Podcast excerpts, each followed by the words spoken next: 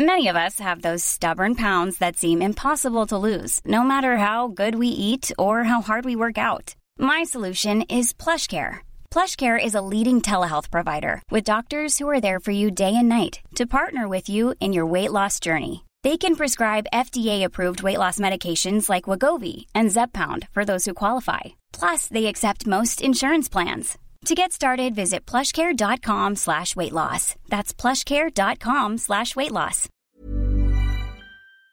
Vous ne les avez pas vus passer, mais ces actualités sont tombées cette semaine et ça mérite très clairement qu'on prenne le temps d'en parler. Salut, c'est Hugo, j'espère que vous allez bien. Voici donc euh, les actualités qui sont passées sous les radars. Première actualité au Mexique, il y a désormais des passeports non binaires. Le premier a été délivré à l'occasion de la journée mondiale de lutte contre l'homophobie, la transphobie et la biphobie le 17 mai. Alors concrètement, un passeport non binaire, c'est un passeport sur lequel il n'est pas indiqué féminin ou masculin sous la case genre, mais il est tout simplement marqué le signe X et ça permet donc aux personnes non binaires, donc qui ne se considèrent pas strictement comme hommes ou femmes, de justement ne pas avoir de genre défini indiqué sur leur pièce d'identité. Il faut savoir que le Mexique n'est pas le premier pays du monde à avoir introduit la mention X comme indication de genre sur les pièces d'identité. C'est le cas notamment aux États-Unis, en Argentine, en Inde, au Pakistan ou encore en Allemagne. On continue avec une deuxième actualité qui est liée au climat. Ce mardi, l'Espagne a réalisé une performance pendant plus de 9 heures d'affilée. La production d'électricité issue d'énergie renouvelable a permis de couvrir 100% de la demande en électricité du pays. Alors ça a été rendu possible par une météo qui était très favorable avec à la fois du vent et du soleil. Donc forcément c'était bien pour l'énergie éolienne et euh, le solaire, mais c'est lié aussi à une importante augmentation des capacités de production euh, des énergies renouvelables en Espagne avec donc des installations importantes de panneaux solaires et d'éoliennes ces dernières années. Alors évidemment, c'est une bonne nouvelle pour réduire les émissions de gaz à effet de serre euh, dans le pays, mais aussi et eh bien dans certains cas pour baisser les prix de l'électricité pendant certaines heures de la journée.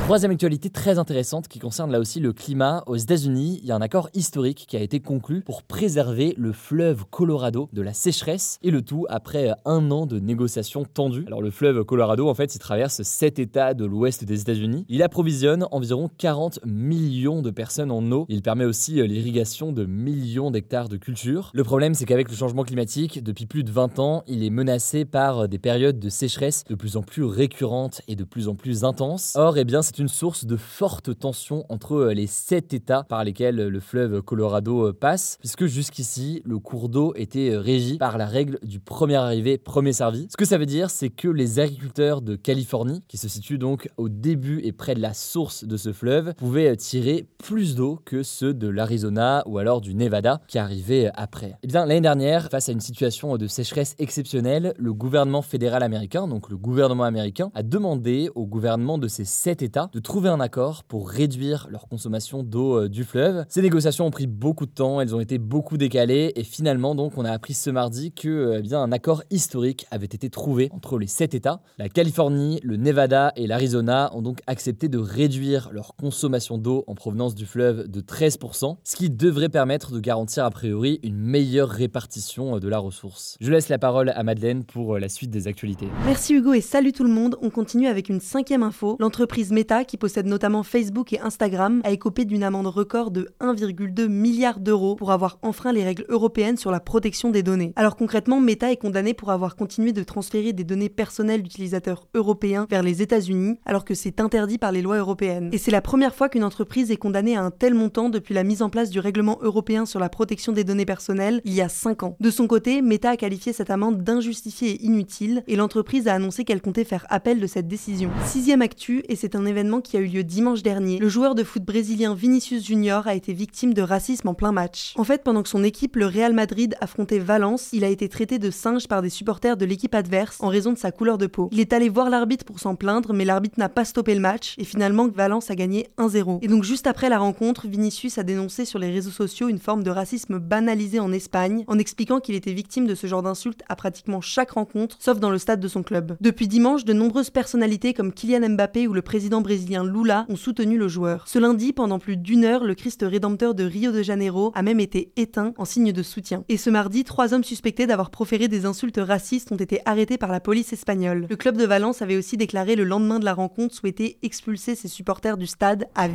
Septième actu, l'Organisation mondiale de la santé a lancé un nouveau réseau mondial de détection des maladies infectieuses. En fait, ce réseau a pour but de permettre de repérer rapidement les dangers liés aux maladies infectieuses émergentes et de partager les informations entre les pays pour éviter que des catastrophes sanitaires comme la pandémie de Covid se reproduisent. Et donc le système se base sur la génomique qui en gros consiste à étudier le code génétique des virus pour comprendre comment il se propage, à quel point il est dangereux et comment il se transmet. Les informations collectées alimenteront un système de surveillance plus large qui permettra de détecter les maladies infectieuses, d'intervenir pour éviter leur propagation et de développer des traitements et des vaccins. Selon le directeur général de l'OMS, ce nouveau dispositif pourrait jouer un rôle essentiel pour la sécurité dans le domaine de la santé. Huitième info, ce dimanche, le Maroc est arrivé en première place des Africaines de mathématiques qui étaient organisées à Kigali, la capitale du Rwanda. Alors c'était la 30e édition de ce concours de mathématiques qui réunit chaque année des étudiants d'une trentaine de pays africains qui s'affrontent autour de problèmes mathématiques à résoudre. Et à l'occasion de la victoire du Maroc, Iba Al-Farshiwi, l'une des participantes marocaines, a même été couronnée reine des mathématiques africaines. Neuvième actu, en Suède, les manuels scolaires et les cahiers vont faire leur grand retour à l'école. Et oui, ça peut paraître assez étonnant dit comme ça, mais en fait, depuis plus de 15 ans, les écoliers suédois utilisent principalement des ordinateurs et des tablettes qui ont petit à petit remplacé les cahiers et les manuels.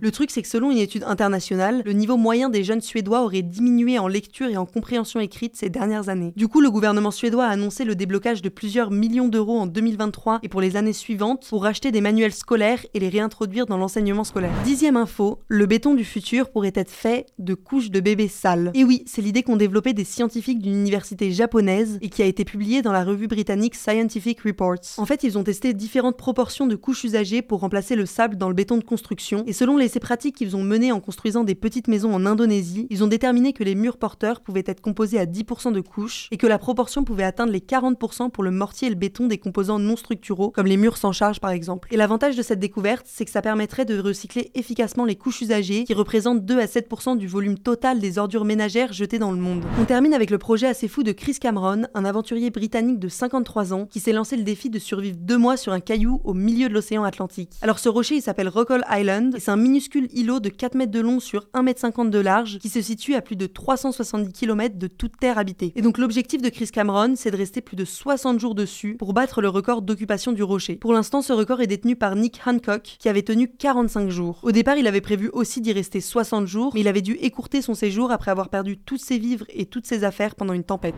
Merci beaucoup euh, Madeleine et merci à vous aussi d'avoir suivi euh, ce format, que ce soit sur YouTube ou alors en version podcast audio. Abonnez-vous, si jamais c'est pas encore le cas. Prenez soin de vous et on se dit euh, du coup à très vite. Small details are big surfaces. Tight corners are odd shapes. Flat, rounded, textured or tall. Whatever your next project, there's a spray paint pattern that's just right. Because Rust-Oleum's new Custom Spray 5 in 1 gives you control with five different spray patterns. So you can tackle nooks, crannies, edges, and curves without worrying about drips, runs, uneven coverage, or anything else. Custom Spray 5 in 1. Only from Rust-Oleum.